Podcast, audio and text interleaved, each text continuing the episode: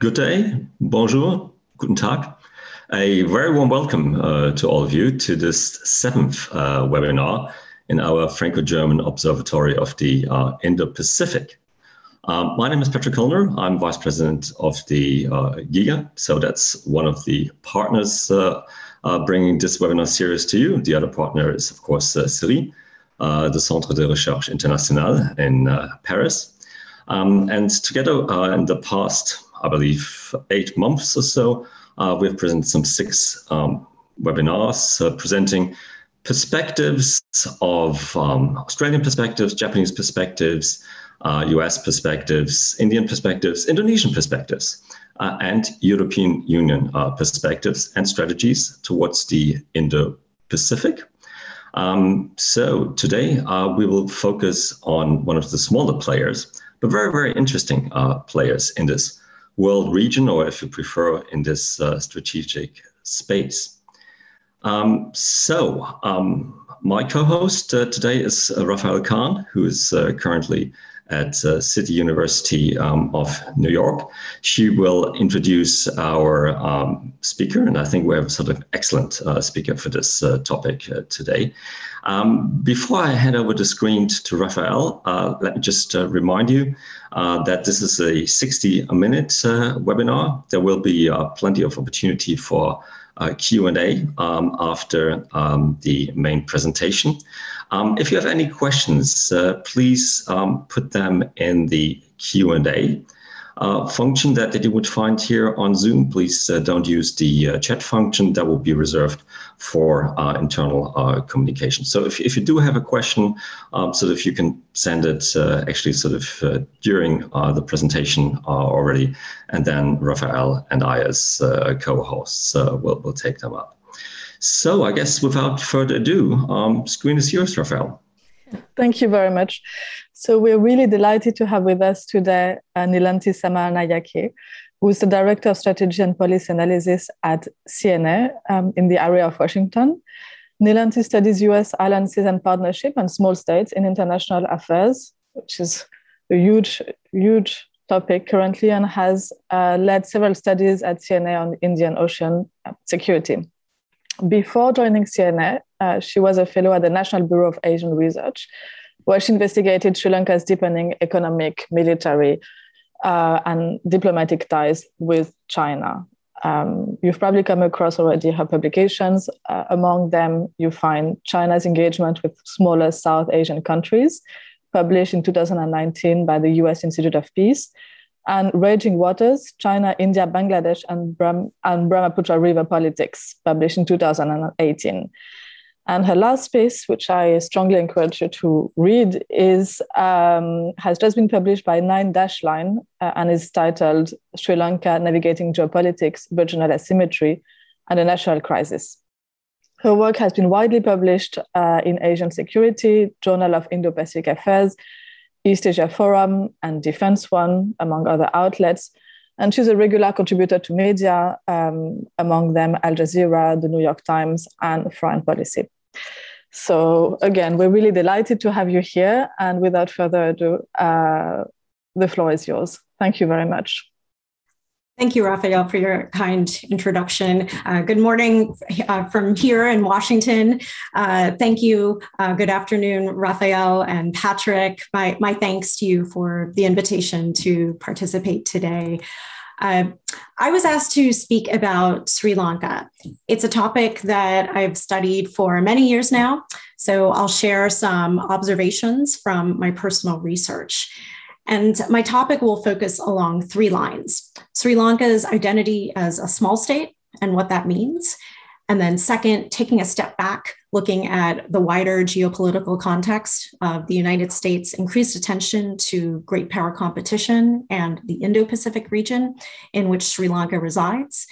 And then, third, how Sri Lanka navigates the geopolitical level of politics, the regional level, and its own domestic level.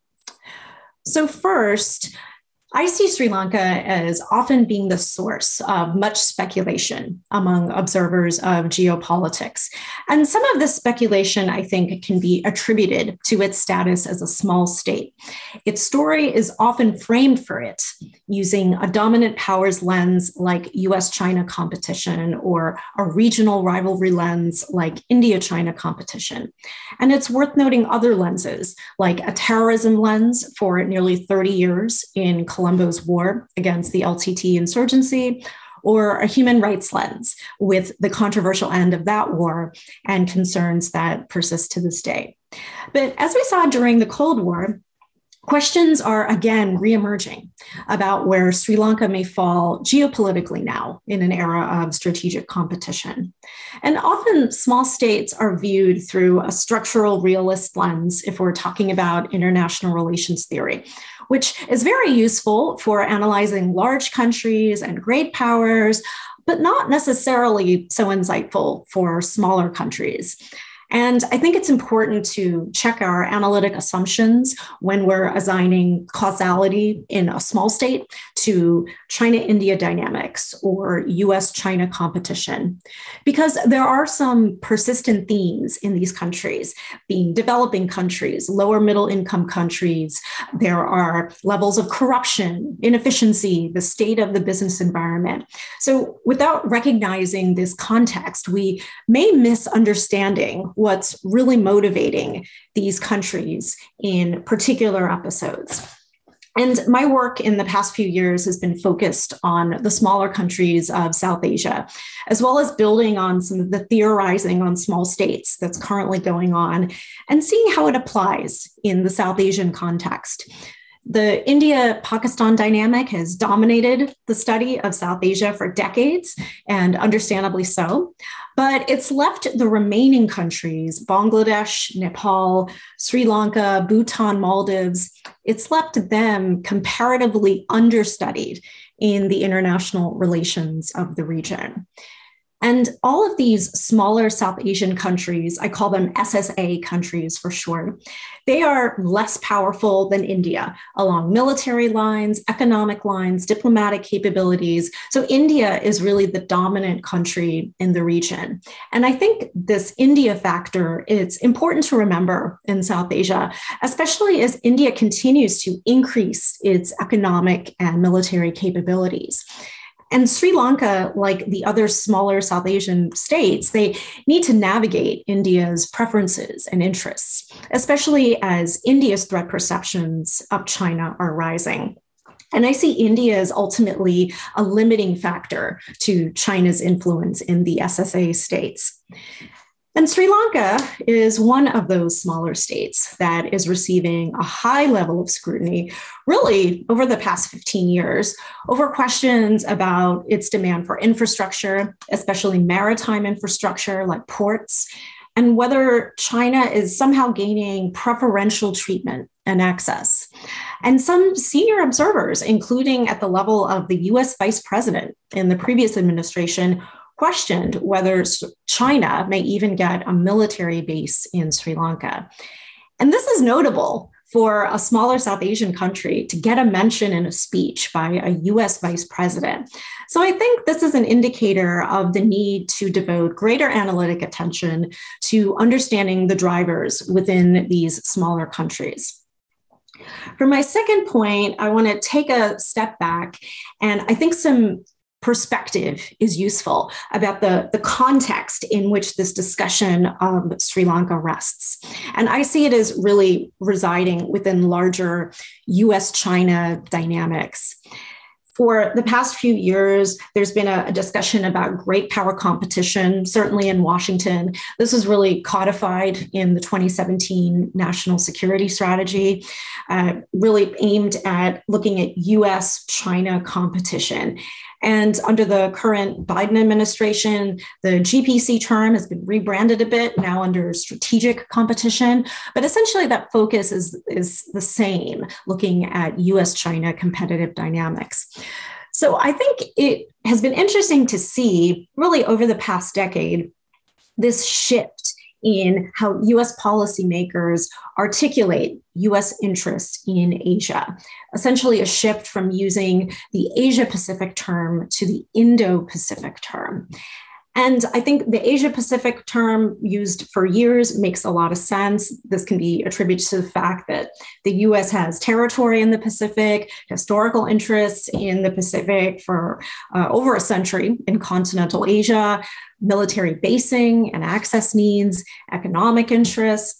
So it was interesting to see about a decade ago parts of the US government that looked to be experimenting with a new articulation of US regional interests as extending beyond the Asia Pacific essentially incorporating the role of the Indian Ocean. And India, I would argue, is really driving that, that focus on, on adding uh, this new uh, term, the Indo Pacific.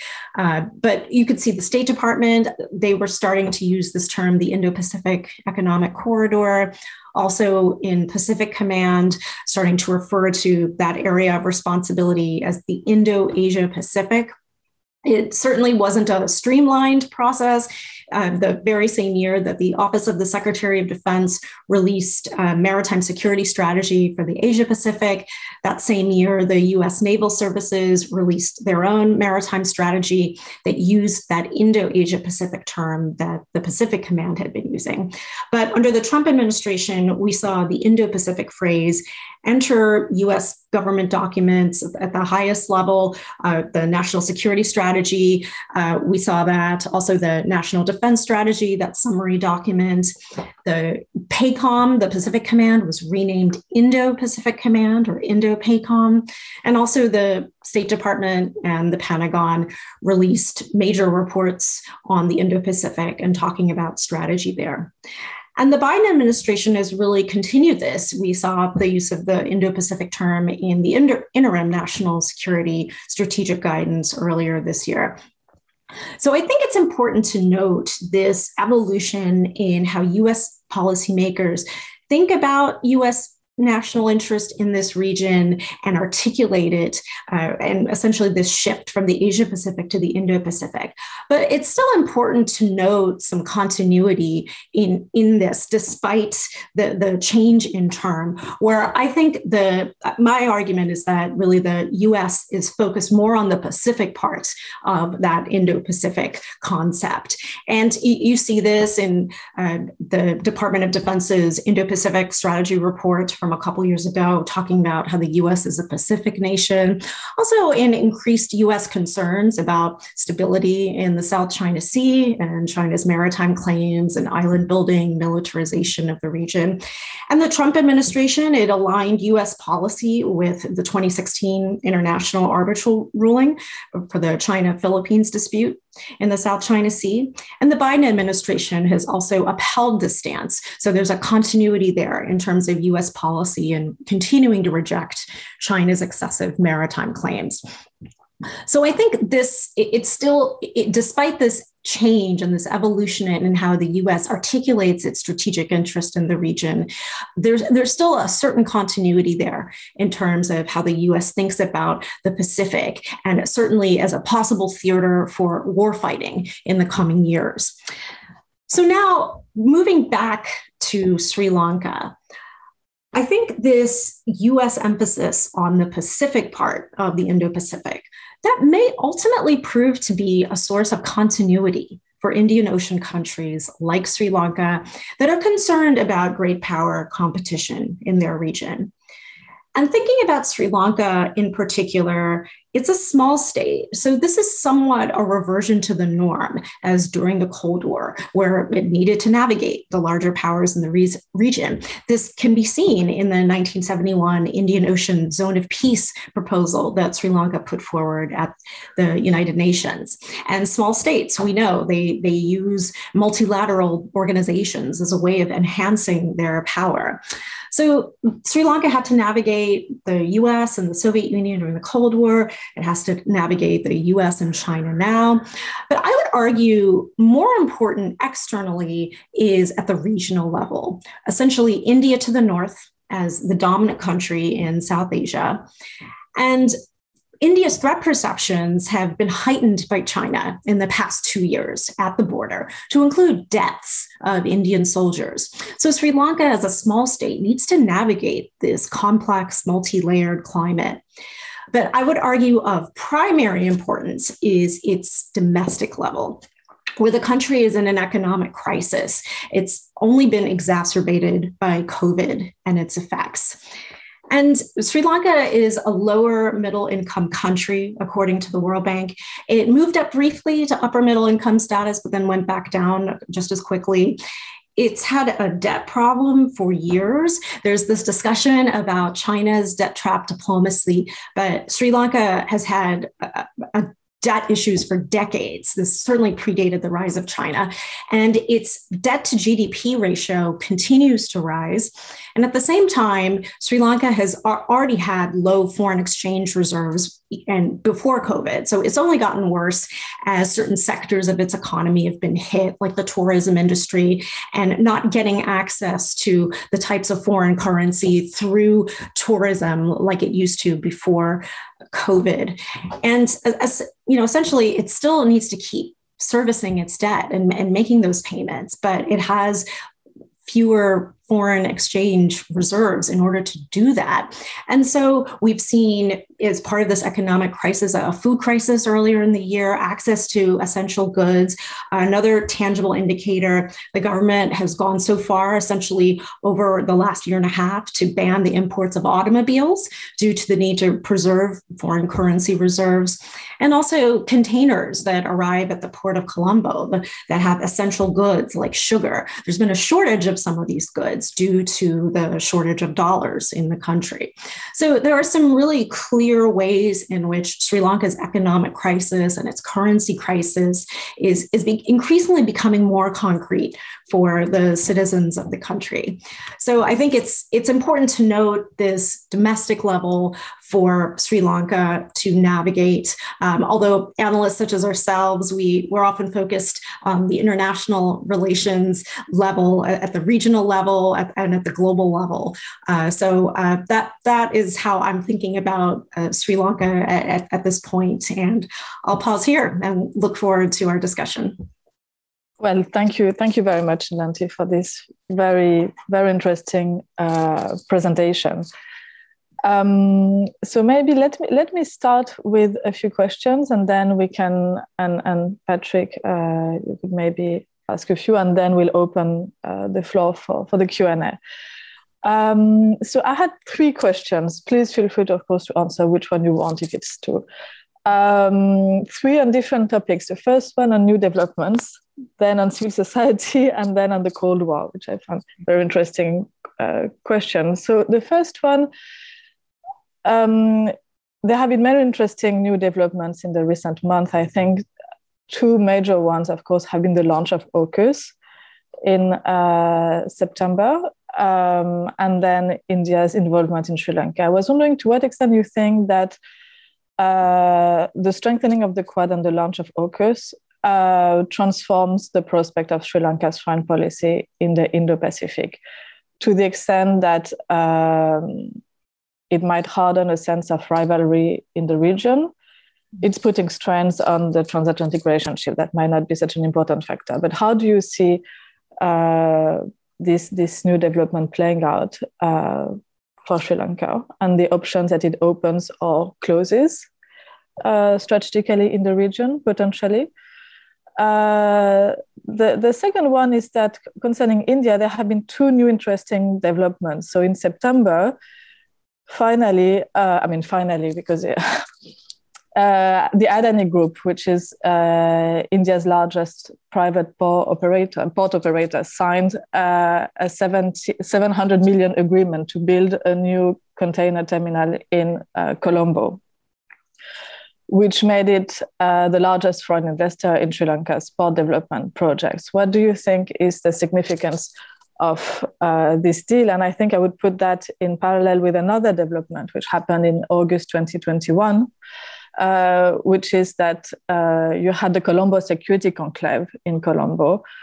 Uh, so that virtual meeting of deputy national security advisors of India, Sri Lanka, the Maldives discussing security cooperations. What do you think is the significance of, of these two developments in the India China rivalry in, in Sri Lanka uh, and for Sri Lanka? So, so that, that was the first one on, on developments. The, shall I stop here and then maybe uh, we can move on to civil society? Um, Sure. Uh, thank you, Raphaëlle. Those are really excellent questions, really meaty questions. Uh, yeah, I think for the for your first one about the Quad and AUKUS, I think Sri Lanka has been observing really since 2017, since the Quad uh, was rejuvenated, re, uh, had its life reinjected into it, uh, observing developments in the region and really seeing this uh, India's increased uh, interest and willingness to participate in the Quad, and now at, at the most senior level uh, at, through uh, uh Prime Minister Modi uh, actually uh, being part of these discussions. So that that in terms of direct implications, I think it's it's more of a, a reversion to the norm. It's familiar, I think, to Sri Lanka to to see this. certainly, as, as you mentioned, going back to the Cold War, I think there are some parallels there that that feel familiar familiar in terms of uh, major powers uh, banding together uh, in, in the face of a, what they see as a, as a rising threat or a rising concern. Um, in terms of AUKUS, uh, I don't see a direct application for Sri Lanka. However, I do see that just given uh, the role of Australia, the UK, and the US, uh, that small states' interests more broadly may be declining or ha- have as less relevance and acceptance. And I'm thinking specifically about Mauritius and the pursuit by Mauritius to uh, essentially retake the Chagos Islands in its legal battle with the UK. Just the fact that the the US is uh, has moved forward in this very prominent way with AUKUS, uh, with the UK as its partner, uh, I think it makes it that much harder for the US to, to try to make the case to, to convince the UK to, to give up essentially the British Indian Ocean territory. Uh, I, and also, there was a, a, report in the Washington Post about essentially the, the Biden administration continued the, the Trump administration's acknowledgement, reiteration of British sovereignty in the British uh, Indian Ocean territory. Uh, so I think, in terms of Mauritius's interests as a small state and also as an Indian Ocean island state, I think the those may have less purchase, uh, more acceptance, or ability to persuade uh, as a result of, of AUKUS or in a, in a post AUKUS environment. For your questions about the Adani port deal, I think it, it, I think this is very significant. There's certainly some context here where India and Japan had pursued a, a joint deal with another terminal in Colombo Harbor. It's it's a it's a very big harbor. Um, and, and that was rejected by the Sri Lankan government. So I, I see this uh, Adani port deal as a way to for Sri Lanka to uh, sort of uh, appease or uh, atone for some of that disgruntlement that occurred as a result of that failed joint India Japan deal. Um, also, I think it, it, it, makes good sense for, for Sri Lanka to keep expanding its major national port, which has transshipment activities that affect the, the wider Indian Ocean region, and to diversify its, its access to uh, infrastructure and its providers of, of this uh, infrastructure. So uh, I, I, think the deal, it, it makes sense, but there was certainly a context to it in, in which it, it had emerged. And then for your question about the Colombo Security Conclave, it was interesting to see the, the resumption of this grouping. It, it had been paused, I, w- I would say mostly due to instability in Maldives.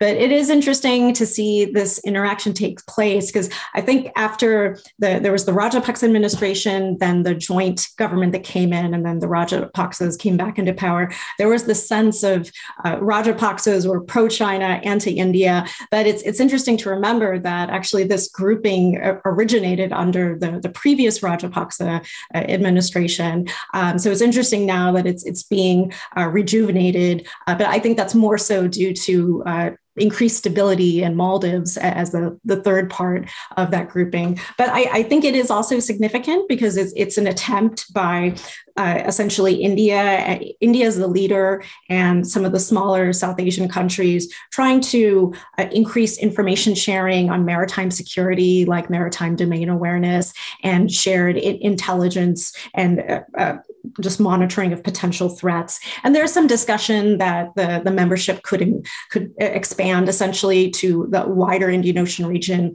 Mauritius and Seychelles have, long been included in that discussion, whether they could eventually join. This time they're th- talking about actually expanding it eastward, potentially to include Bangladesh. So I, I think there's certainly a potential to for for this grouping to to expand but but india sri lanka and maldives are, are really at the, at the heart of it and, and have been so for years. And now that it's rejuvenated there there's there's more opportunity there.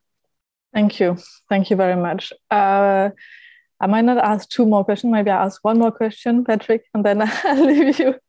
Otherwise i don't want to monopolize uh, um, um, so I'll so just one. I, I, was really interested in the role of civil society uh, because it seemed to me that civil society was somewhat the forgotten actor when you think of Sri Lanka and India-China rivalry there, and that it had no power. But then it I, it happens that in May 2021, the Sri Lankan Parliament passed that controversial bill on um, on laws governing the China-backed um, backed sorry, Colombo Port City, mm. uh, which was launched in 2017. And it did that after accepting amendments uh, suggested by the Supreme Court after civil society petitioned uh, challenging the bill and arguing that uh, it directly affected Sri Lanka's sovereignty. Mm-hmm. So I was wondering to what extent you think that civil society actually might have a role in uh, Sri Lanka uh, and in these um, in negotiating these dynamics between India and China there? That's a really good question. Uh, I, I, know there's certainly been some concerns about civil society in Sri Lanka over the, the last few years, um, and certainly under the Rajapaksa administration with the with the return of that. Um, in in terms of the the Colombo port city I, that project has been so politicized because of the role of China. So I, I see that as being less about civil society concerns um, and more about the politicization of infrastructure projects that are uh, have some kind of connection to China. And in, in that case that that is uh, that is through uh, Chinese foreign direct investment. Um, it's but I think still the the civil society uh, process is very important. Sri Lanka One of its talking points, it talks about how it's Asia's oldest democracy. Uh, so it's it's something that is ostensibly important to Sri Lankan leaders and officials, but but how they actually manage that internally is is something that it, it really remains to be seen because there, there have been increased concerns, like in in the the European Union uh, over the the GSP plus and whether Sri Lanka should continue to receive those trade preferences due to concerns over, over its human rights and, and a governance situation. So that that continues to be uh, an issue that is is not resolved yet, uh, and that the current government has not resolved to international satisfaction. Thank you. Thank you very much. Um, Patrick, would you like to ask questions? Yeah, sure. I mean, I know that you still have a question about sort of parallels to the Cold War. Um, you know, very for later. to definitely uh, come, come come back to that. Uh, um, but yeah, maybe. I mean, um, also sort of a couple of questions uh, to to you, Nilanthi. Sort of, you know, very very uh, interesting sort of uh, to the result that, that you presented here.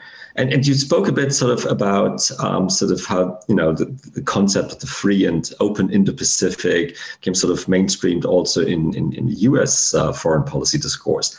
How about Sri Lanka, though? I mean, sort of, you know, uh, sort of, you know, policymakers uh, there, would they at all employ sort of, you know, the Indo-Pacific uh, ter- terminology, or are they still, you know, clinging uh, to a different one, be it sort of Asia Pacific, or is it sort of actually sort of the, sort of, you know, the Indian Ocean region that that really uh, matters to them, rather than than some sort of, you know, a bigger uh, regional scheme? I think that, you know that that would be the first question, and I have a few more, but maybe start with that one. Sure, that, that's an excellent question. Uh, I, I, would say for Sri Lanka, it's actually increasingly trying to get out of sort of the, the shackles of being uh, just limited to a South Asia conception. And you see officials increasingly talking about Sri Lanka as a as an Indian Ocean country. So uh, essentially, uh, consciously embracing the maritime domain in, in, its talking points and strategic communications about the country uh, also talk about Sri Lanka as a, a shipping hub in the, the Indian Ocean. So I, I see this as really aimed at a, a national development goal uh, because the the leaders are always trying to drive more more traffic uh, to the Colombo port and also through its export activity, which is lower than desired. Um, so I, I, see them more as using that that Indian Ocean language to characterize its place uh, and and kind of leaving aside the, the, the South Asia. I mean, not completely. Sri Lanka is still an active member in SAARC, for example. Um, um, but just it, has been interesting to, to see that shift and, and really actively embracing the maritime domain. And, and I see that as really in service of that uh, wider economic national objective.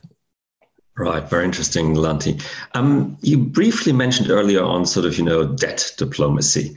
Uh, and, and of course, sort of, you know, that, that kind of sort of narrative has been around for, for quite quite a while. I mean, a, a few years, uh, we were told that sort of, you know, China has this sort of, you know, big strategic design uh, in, in terms of sort of, you know, debt diplomacy as a strategic uh, ploy, making uh, especially sort of, you know, small states uh, in, in, in, various uh, sort of, you know, regions adjacent uh, or along the, the, the, Belt and Road sort of dependent and, and then sort of, you know, being able sort of to exert leverage also, you know, possibly sort of, you know, sort of militarizing um, sort of the, the Belt and Road.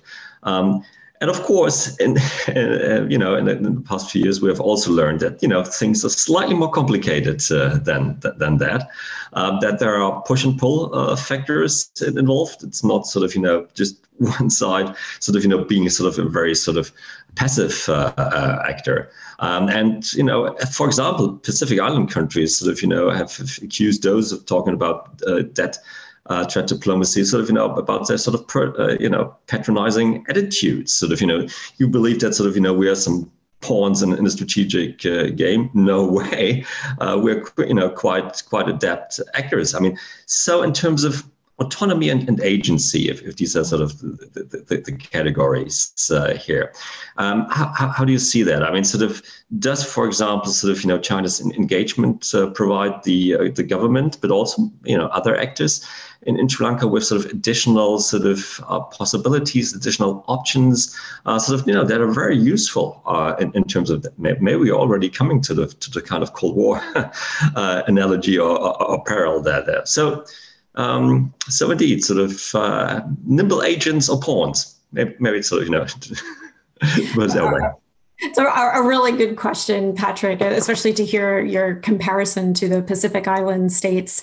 Uh, I think for Sri Lanka, it's it, it, certainly has its autonomy and agency, but I, I also don't want to overplay that. Yes, it, it's an autonomous international actor, but as a small state in the wider region, uh, India certainly, Sri Lanka cannot afford to ignore India's prerogatives, its interests, its preferences. Uh, India uh, just they they have that type of relationship uh, that so Sri Lanka just can't afford that. So it's it's certainly autonomous, but at the same time, it, it has to mind this this very dominant neighbor in in the region. Uh, but but you're right in terms of a diversity of options. That that is very much in its interest and in what it does. It it tries to seek Japanese financing for projects, uh, certainly not only Chinese, uh, and then that gets to the issue of it, it's also also my, my research, I've also found the U.S. trying to seek U.S. private investor financing, like for the Hambantota port, which is the very controversial port that China ended up financing. So uh, you you do see Sri Lanka pursuing a diversity of options, but at the same time, they they also do have while while they do have agency there, they also have certain responsibilities to to conduct a more responsible debt management strategy and not necessarily get into as as awful as the current situation is in. Um, it's obviously it's very difficult for just given the, the years of debt that they've accumulated to, to extricate themselves from the current position. But at the same time, there, there are certain choices that can be made that that cannot necessarily lead to the, the current result now. Um, but then at the same time, I, I would argue that great powers like China, they also have responsibilities. They, they did not have to sign a 99 year lease to the Port. Uh, that so that you know that what, what exactly is China trying trying to get out of out of there, and, and they have a responsibility to to not be um, so rapacious there in that as well. So Sri Lanka, like you said, it's it's complex. There are moments where you do see its agency and its autonomy and and preference for having a diversity of options, but then also some constraints on its uh, freedom of of action. Right. I do have a few more questions, but I also know that sort of you know questions have been coming in.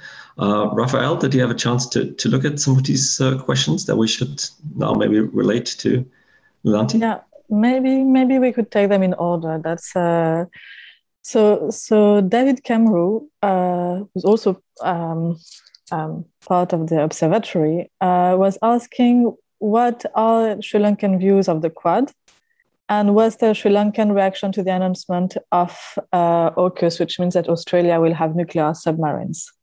And, and then, so there are other questions which are unrelated. So maybe we can start with this one. Sure. I, I, think that tracks uh, similarly to your questions earlier, Raphaëlle, about the Quad and AUKUS. Um, in terms of official Sri Lankan reactions, I, I, I, can't speak to official if, if there was some kind of a press press statement on the Quad. I, I don't think there would be uh, because Sri Lanka was not directly involved. And I, I would say the same with AUKUS, but that, that's the type of thing that can be easily verified on the Sri Lankan government websites.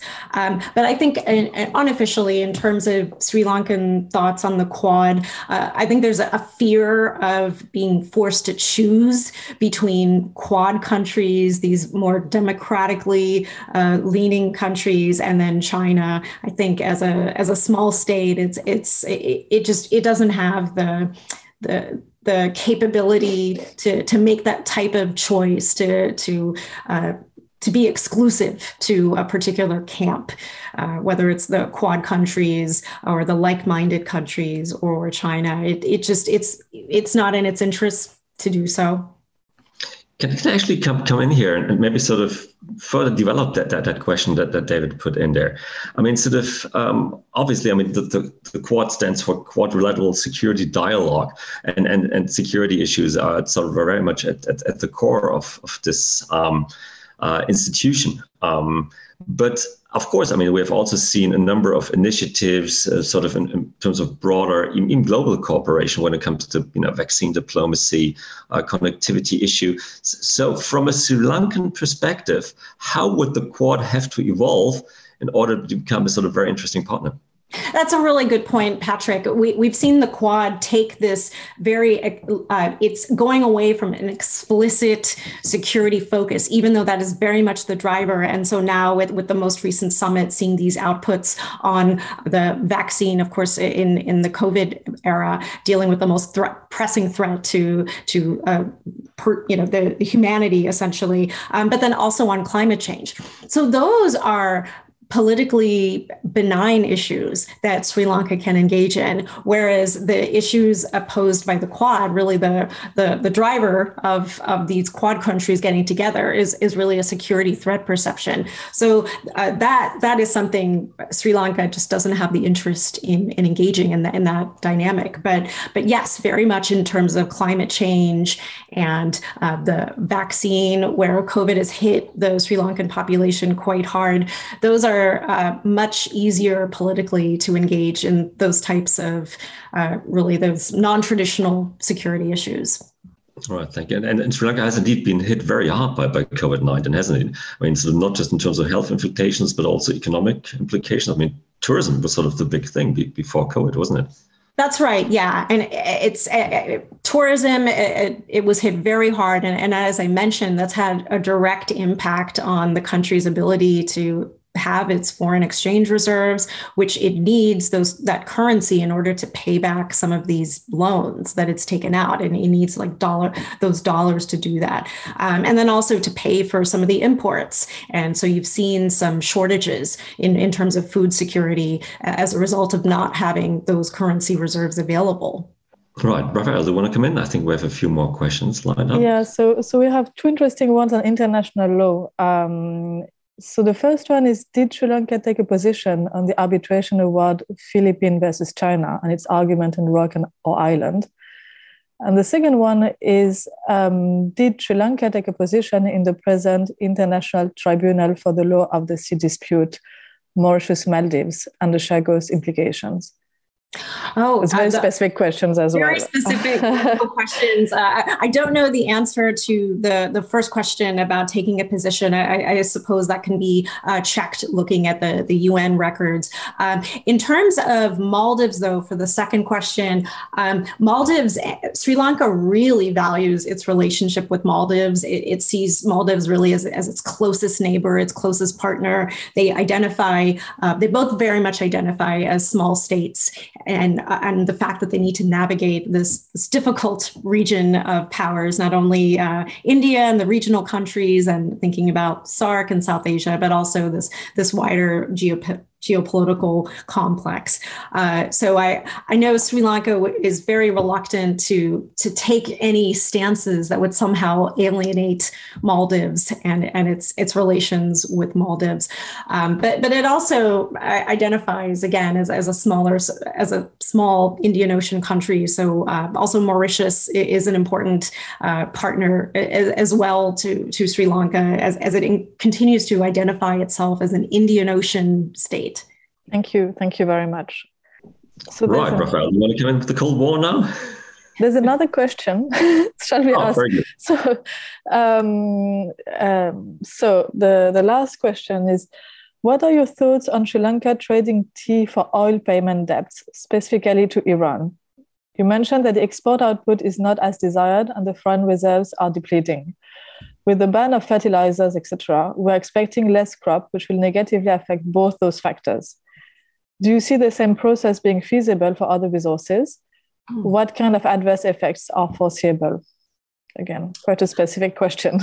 That's very specific. I, I, am not following the the tea trade very uh, quite very closely, uh, but I mean I know that COVID has definitely had an impact on the tea industry, um, so that has been negatively affected. Uh, but it, your question is very interesting, and, and, I imagine you're you're doing some research on this area, so I, I, I would be very interested in reading it. But your your question reminds me of the the Sri Lanka China uh, rubber rice pact that they uh, achieved in the in the 1950s where it's essentially a barter agreement where both each country needed a certain commodity from the other country. Uh, Sri Lanka's rubber, uh, and in that case, oh, you're a tea exporter, right? Yeah, I mean, you you, you would know best uh, uh to answer that question. Uh, but it's just it's interesting because I think that that type of uh, bartering idea is very certainly was useful to Sri Lanka at that point in its history, only just about a decade into its existence, and that's certainly an an intriguing idea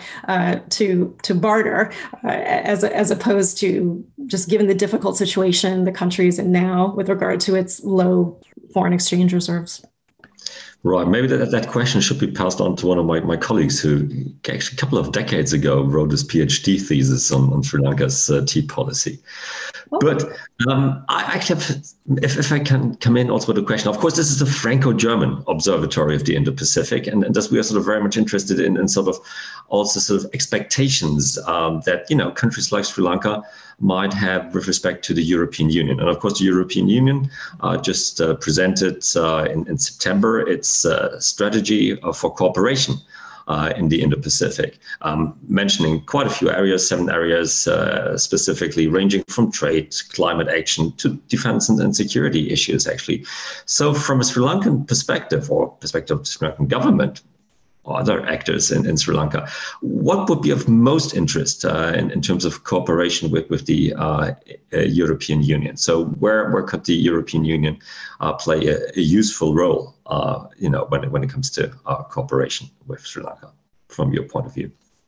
Or from well just a minute. Sure. Yeah well i think the the european union it's it's a very important trading partner for sri lanka um, and certainly sri lanka's tourism industry it tries to attract tourists from from europe.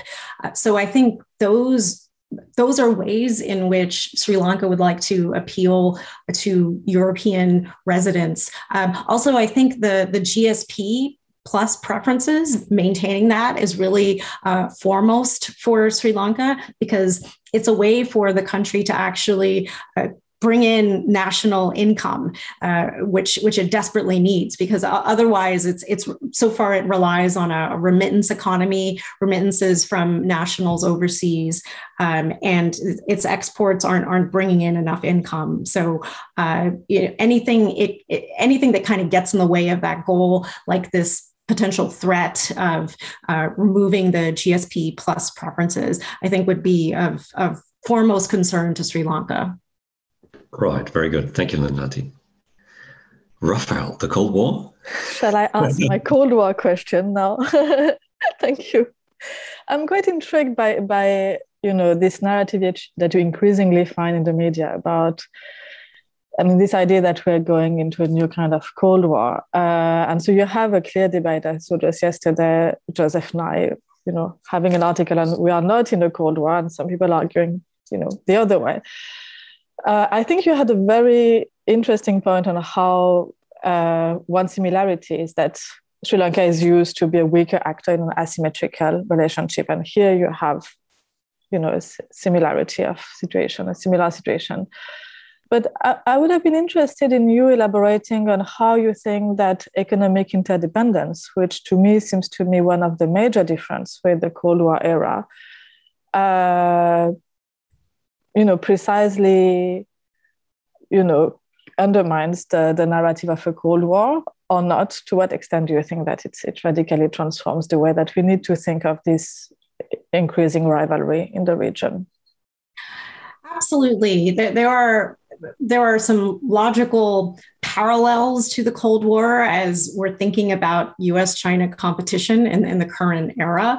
Uh, but at the same time, there are clear limits, like the, the, very different degrees of economic integration that we're seeing now in, in terms of the US and China, and, and just the, the wider interconnectedness uh, of the global economy. Uh, so I think there are, there's, there's a danger there in, in making it a, a self fulfilling prophecy and, and thinking of this as a one to one analogy with, with with the Cold War. So I, that, that's something for U.S. policymakers to to think about as, as they're developing strategy and implementing the strategy in, in the next few years. Uh, but I think if we're talking about a security climate, I think it is somewhat familiar to Sri Lanka because this this is what they were accustomed to navigating during the Cold War in terms of countries that are that at the time were increasing their military presence in the Indian Ocean region. And we're seeing some of that now with countries increasing their uh, military modernization efforts, uh, particularly in the naval realm. And uh, there are some similarities there. So I think some of that Sri Lanka is familiar with navigating. But I, I, think the more complex dynamic, though, for Sri Lanka to, to mind is, is really India's engagement with that larger global competition when it comes to the United States and China, because India is certainly being alienated by China, just given the border crisis and the fact that there have been fatalities of its own soldiers. So it's it's certainly been warming up to initiatives like the Quad and its relationship with the U.S. Really, that defense and strategic relationship has really been tightening, uh, as been seen through India's signing the U.S. Defense Foundational Agreements now. Um, that was an initiative that took many years, and it's that's finally been concluded. So you're you're really seeing India very clearly showing where it's leaning with regard to the U.S.-China competition. So the extent to which India engages in that and India's threat perceptions of China, I think that is the climate that Sri Lanka will have to navigate and will be forced to navigate. And, and it, and it, it ha- was forced to navigate it during the Cold War, where essentially the US at that time was really that extra regional country of concern to India, much as China now is that extra regional country of concern to India. Uh, the Sri Lanka was very aware that its relationship with the US was upsetting to India and of concern to India. So that's also a dynamic that Sri Lanka is familiar with. So, in some senses, it has a bit more. Uh, familiarity in in terms of that role, um, but yeah, I think the current economic crisis is is, is far far more concerning because it, it, doesn't have the the type of fluency in addressing that level uh, of its uh, problem, whereas it, it, has had that that Cold War experience navigating that. It, it's really interesting. I mean, just made me think what you said that one big difference compared to the Cold War setting is that India used to be non-aligned. I mean, with all the nuances that you had, and, and today you see it leaning towards I mean, trying to preserve a strategic autonomy, but leaning towards the Quad. And of course, in terms of political opportunities of collaboration between Sri Lanka and India to propose a new kind of reconfiguration in the Indian Ocean or the Indo-Pacific, this, this makes a difference. I mean, what you were talking about, the proposal of a zone of peace in the region, um, would India and, and Sri Lanka ally on this kind of, of project today, considering that the, the problematic actor is no longer the US but China, which is a regional actor? Um, that, that, yeah, really interesting uh, difference as well. Thank you very much. I mean, I mean, certainly what, what we do see in, in, in the current environment, whether you call it sort of, you know, Cold War 2.0 or whether you just simply call it sort of US China strategic competition, is that there is this, this sort of, you know, renewed, intensified interest um, in, in smaller um, actors. That can be a good thing, sort of, as, as long as we sort of try to understand the, the smaller actors on, on their own terms rather than just seeing them through the lens of sort of US China uh, strategic competition or, you know, through some particular sort of, you know, Washington lens or, or sort of uh, uh, Beijing lens. So, so that's useful. I, I, was wondering, and actually being mindful of the time because we have to come to, to a close very soon, but you're seeing this, this also um, in, in, in, a broader context. I mean, sort of also analytically of sort of small small powers um, and, and small states. And, and there is, of course, a, a body of theory uh, out there, pretty diverse uh, theory. Uh, you know, basically, sort of, of course, noting because of the limited resources, uh, also in military terms, they have to pursue other options, basically. Um, and you know, very much as you mentioned, Nilanthi, sort of uh, multilateralist uh, options. Uh, but but the literature, of course, has also noted that you know like there can be benefits uh, to to being sort of you know a, a small uh, state. I remember sort of you know uh, Peter Katzenstein. Of course, I mean he was looking at Austria and Switzerland, sort of you know uh, in terms of small states perhaps you know slightly different category as Sri Lanka, but but maybe not. And sort of mentioning things that sort of you know these can be sort of you know quite quick in terms of uh, uh policy adaptation, right? Because you don't have these vast uh, sort of uh, bureaucracies and, and, and big turf battles and, and sort of so many vested interests. You know, it's it's, it's smaller, it's it's more compact. Um, and, and sort of, you know, in, in terms of, uh, you know, adjusting um, to, to changing environments, uh, that can be a benefit there's also this, this idea that sort of at least some small uh, powers have sort of pursued some kind of niche diplomacy. Because again sort of limited resources so uh, can't focus on, on everything. So it might be something in particular it might be sort of you know peacekeeping, um, might be sort of trade diplomacy. And I, wonder, sort of, you know, from what you have so far, uh, sort of, you know, um, uh, you know, learned from from engaging with with that that that literature and, and linking it to experience of of, of Sri Lanka. Uh, is, is, there anything that sort of, you know, actually the Sri Lankan experience uh, sort of you know can can add then to the, the literature on, on, on small states and, and their foreign policy, Nilanthi? Yes, yeah. Thank you for that question. I, have actually written about this before. Uh, I, I, think, as you mentioned, uh, like you're talking about uh, uh Austria and or in Switzerland, uh, a lot of small states theorizing it, it emphasizes the relational aspects that uh, you, you, it's very difficult to have very absolute measures or, or metrics of, of a state how, in terms of its size. So it's it's important to have that re- relational ethos when when you're approaching this this topic. Uh, but yes, there there's increasingly this body of literature talking about small state strengths, and I, I think that's important to acknowledge. Um, but at the same time, I, I, also think there's a risk of overplaying that because there, there is a, a certain uh, weakness or uh, lower, lesser capability to these countries. So it's, it's interesting to see the evolution in, in the body of theory. Um, but yes, I, I think there are certainly some advantages that small states have. Like you said, they're uh, their bureaucracies are, are, far less of a maze than, than, than other countries, uh, like the United States, for example. Um, you can actually get things done a, lot more efficiently in some small countries. Um, also, uh, small states, some of their strengths are, uh, like you said, they provide uh, niche services. Sri Lanka, for example, is quite proud of its shipping industry and its port infrastructure, really being continu- con- continually ranking in the top one or two two in terms of uh, busiest uh, ports in, in all of South Asia. So that that that is a clear example where it does occupy that it, it provides that niche role of uh, in the transportation uh, and shipping industry. Um, uh, the interesting thing is uh, you could see like in Seychelles, for example, as a small Indian Ocean state, they they provided a, a useful role for military basing. So w- one thing that's interesting though is I, I see Sri Lanka as not doing that by choice. And that, that really goes back to its desire to not alienate any powers, uh, because that's what, once you go down that road of basing, it's, it's really hard to, to wind that back up. Uh, so I think that's, you know, it's interesting to, to see where some small states are willing to uh, provide those niche services like military basing, and then others uh, like Sri Lanka in, in its case are just definitely want to stay away from that because there's, like I said, there, there's the question even by the US vice president whether Sri Lanka could someday hold, uh, host a Chinese base, and that that's something Sri Lanka I, I think would like to avoid with, with a ten foot pole. All right, thank you very much. Wow, I mean, we, we covered really quite a bit in, in, in this uh, uh, webinar.